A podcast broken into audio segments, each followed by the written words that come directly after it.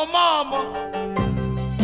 End of the spring and here she comes back.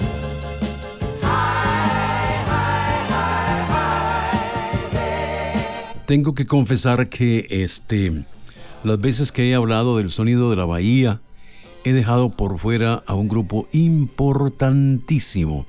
Por tanto, creo que tengo que disculparme con ustedes y conmigo mismo, porque he dejado por fuera la parte soul del sonido de San Francisco. Si bien es cierto, para los años 60, la mitad de los 60, 65 en adelante, se dan los grandes cambios en la música que años después llevan al Festival de Woodstock, a lo que conocemos como el verano del amor y pues este tantas cosas que pasaron en el cambio en la sociedad americana y en la música popular de Estados Unidos. Así que hoy voy a sacar del cajón del olvido a una banda que también era de mis favoritas en la hora soul, Sly and the Family Stone.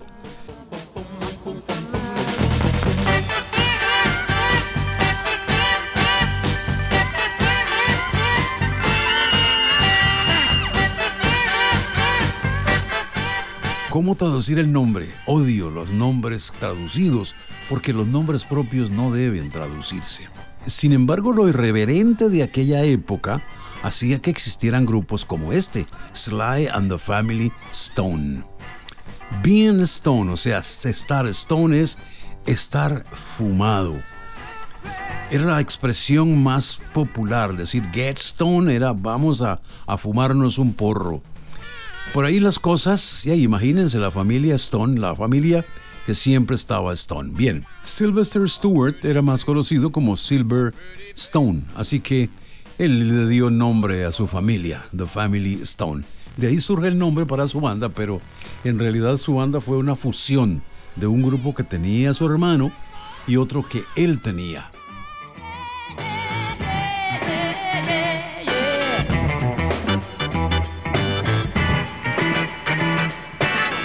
La banda de su hermano se llamaba Freddy and the Stone Souls, mientras que la de Sly se llamaba Sly and the Stoners. De esa forma unen las dos bandas y se quedan como Sly and the Family Stone.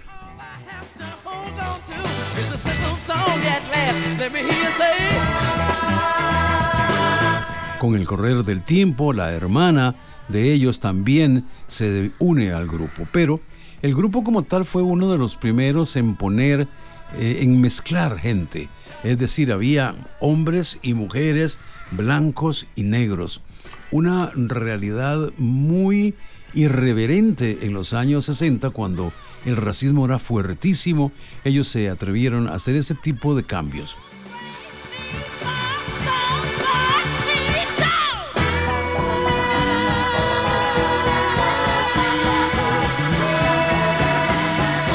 Sly and the Family Stone es tan importante dentro de los parámetros del soul que están al mismo nivel de James Brown y Parliament.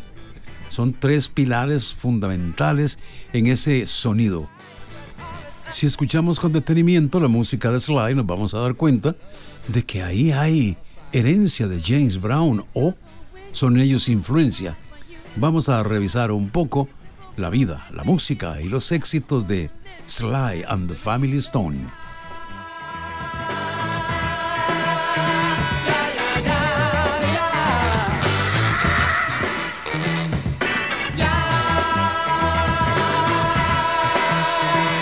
En la familia Stone todo el mundo era músico. De tal forma que había una chica, una hermana de ellos, que cantaba en un grupo de gospel llamado Little Sister. Ella y dos chicas más formaban ese trío que posteriormente se unió a la banda de Sly, convirtiéndose en las coristas del grupo. A eso hay que sumarle la participación de Cynthia Robinson en la trompeta y también Cintia eventualmente vocalizaba y hacía algunas este, motivaciones, especialmente en las eh, partes corales altas. En una canción como I Wanna Take You Higher, la voz que sobresale, la de Cintia, arengando a la gente que se ponga más high, más higher. I wanna take you higher.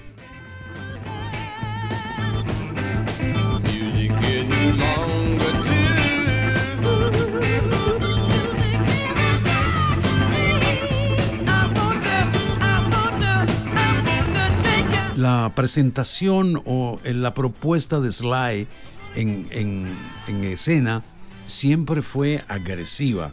Fue eh, muy pretenciosa en cuanto a colores, en cuanto a lentes grandes y también a mucho glittering ah, y también a mucho pretending, mucha actitud sobre lo que estaba sucediendo en la sociedad americana.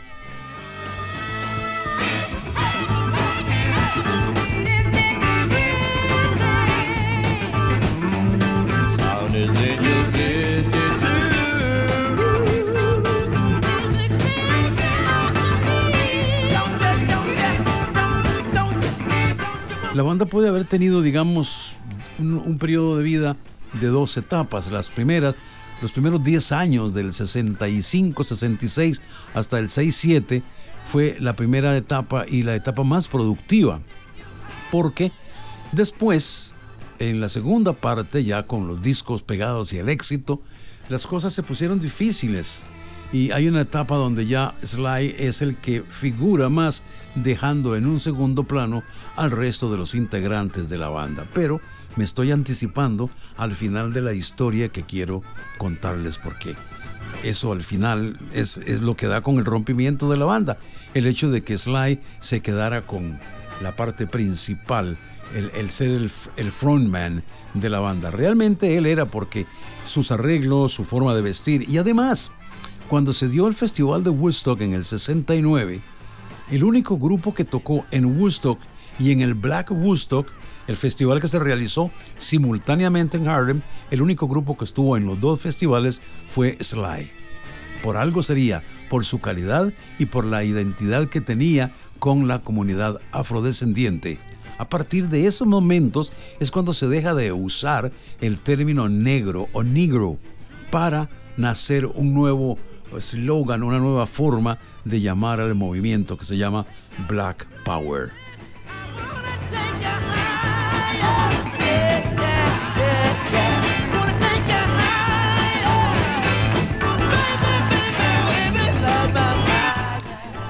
El convertirse en un símbolo del movimiento racial le causó problemas porque Sly no, no quería comprometerse. La gente de los Black Panthers, que era un movimiento político armado, violentos, querían que Sly fuera la voz del movimiento. Y él dijo, "Ma, lo siento, pero lo mío es la música. Yo no quiero meterme en política. Entonces tuvo mucho enfrentamiento, mucho choque, porque eh, su ideología estaba de acuerdo con mucho de lo que pensaban los Black Panthers, pero él no quería involucrarse en asuntos políticos porque lo de él es la música.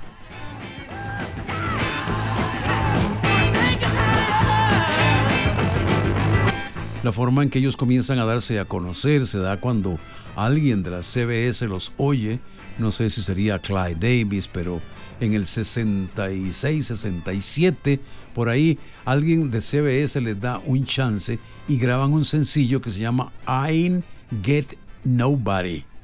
Pero no pasó nada, no, no fue el éxito que esperaban y las cosas tuvieron que esperarse para años después cuando graban el primer éxito de ellos realmente que se llama Stand, una expresión que tiene muchas formas de traducir. Una puede ser detente, otra puede ser levántate y otra puede ser permanece fuerte, standing. Ese tema tiene grandes implicaciones políticos y lo que representa para el Black Power. En fin, le había llegado el momento a Sly.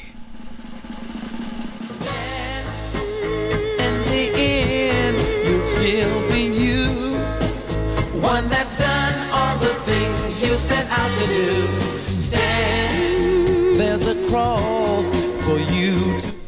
Ese gran momento llega justamente con Stan, en larga duración, que tuvo como promoción inicial una canción que se llamó Everyday People, gente corriente, la tradujeron muchos de los DJs de la época y las disqueras que compraban los derechos de explotación para América Latina. Le pusieron gente corriente, everyday people para los disc jockeys del mundo americano.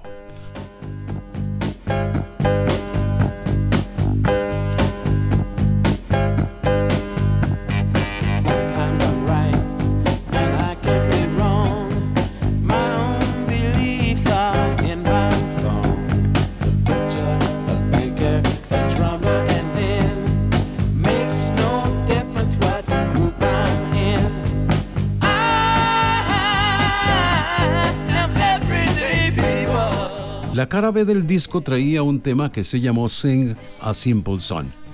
Canta una canción sencilla. Generalmente la cara B de los discos de 45 era la canción de relleno, donde la disquera no apostaba tanto, sino que ellos querían que la radio les pusiera la cara A. Esa era la que ellos querían. En la cara B se jugaban un chance porque muchas veces era la psicología a la inversa. Recomendaban la cara A sabiendo que la gente de la radio les llevaría la contraria poniendo en la cara B. Bueno, pues esta vez funcionaron las dos caras, porque eh, Simple Son se convirtió también en un gran éxito.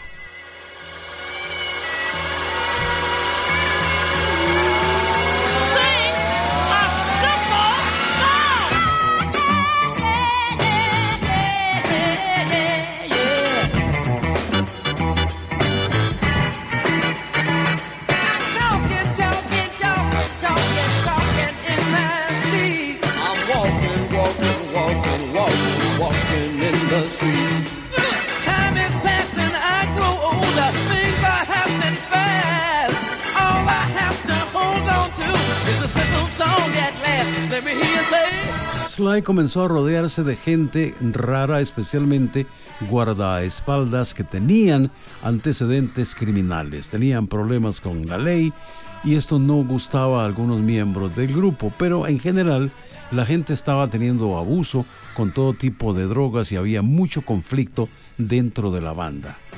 Por otro lado, la gente de los Black Panthers estaba haciendo una gran presión sobre Slide para que cambiara a los miembros del grupo, que quitara a todos los blancos porque la banda era eminentemente del sonido funk negro y ellos no, no consentían que hubiese ese tipo de mezclas.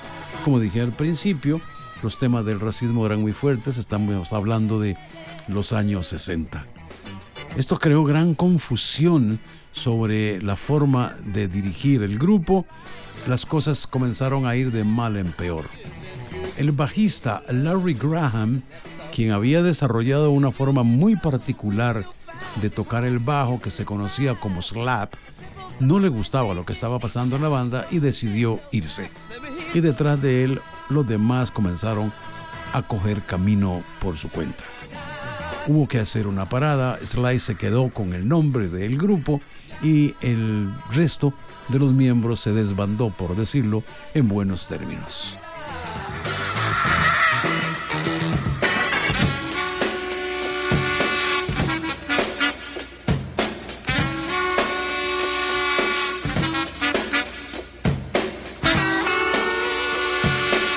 Una controversial letra Family Affair sobre el origen de la formación familiar es un asunto de familia.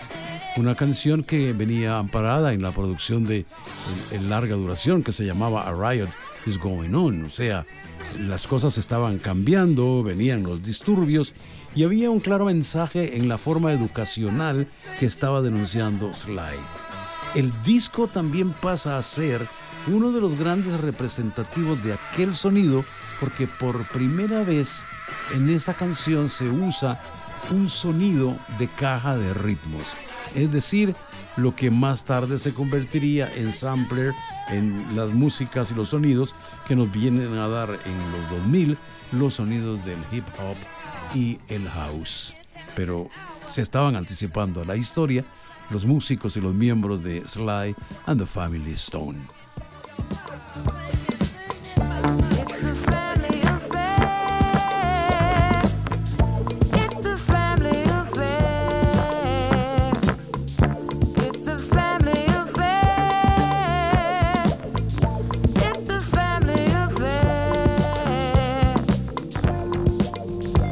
Child grows up to be somebody that just loves to learn and child. Las siguientes producciones del grupo para 1974 y 75 no tuvieron la aprobación que ellos querían. Además ya el bajista se había alargado, el grupo había perdido mucho y el disco ya no tenía, la producción de ellos en estudio no tenían el punch, el, el, rhythm que, que habían dado al público y la gente no les respondió en la compra. Tuvieron fracaso en ventas y parece que llegó el momento de retirarse y dijeron hasta aquí, no va más. Así que en 1975 deciden disolver la banda y desaparecen de la escena musical. Sly siguió haciendo sus producciones porque era una persona muy capaz. Sin embargo, le hacían falta a sus compañeros de banda para mantener el sonido, el, el- aquello que le había dado la marca prácticamente, no lo tenía ya sin el resto de los compañeros y tampoco logró el éxito.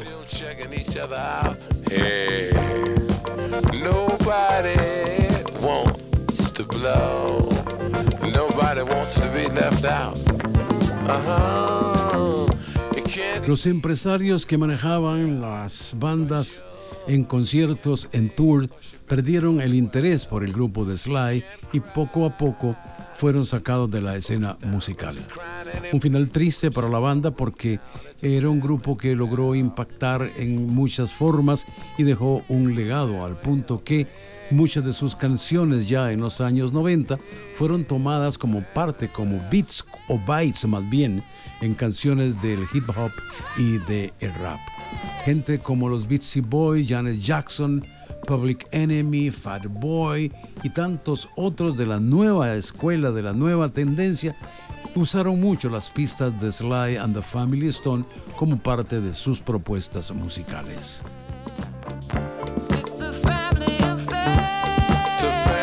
Sly and the Family Stone ha sido el tema principal de la conversación de hoy para recordar a los grupos que surgieron de la bahía de San Francisco.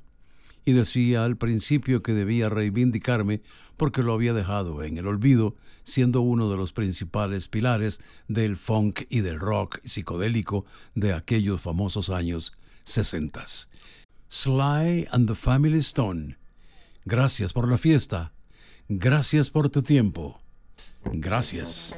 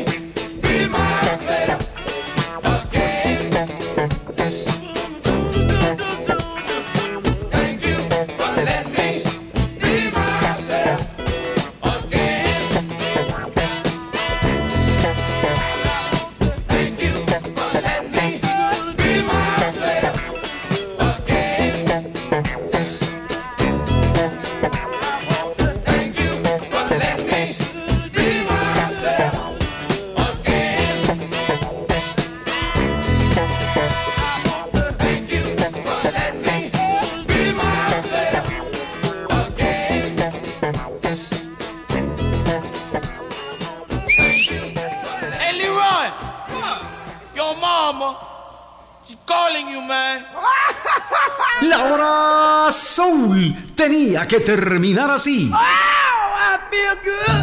Hasta la próxima en otro paseo por el lado oscuro con música de La hora soul.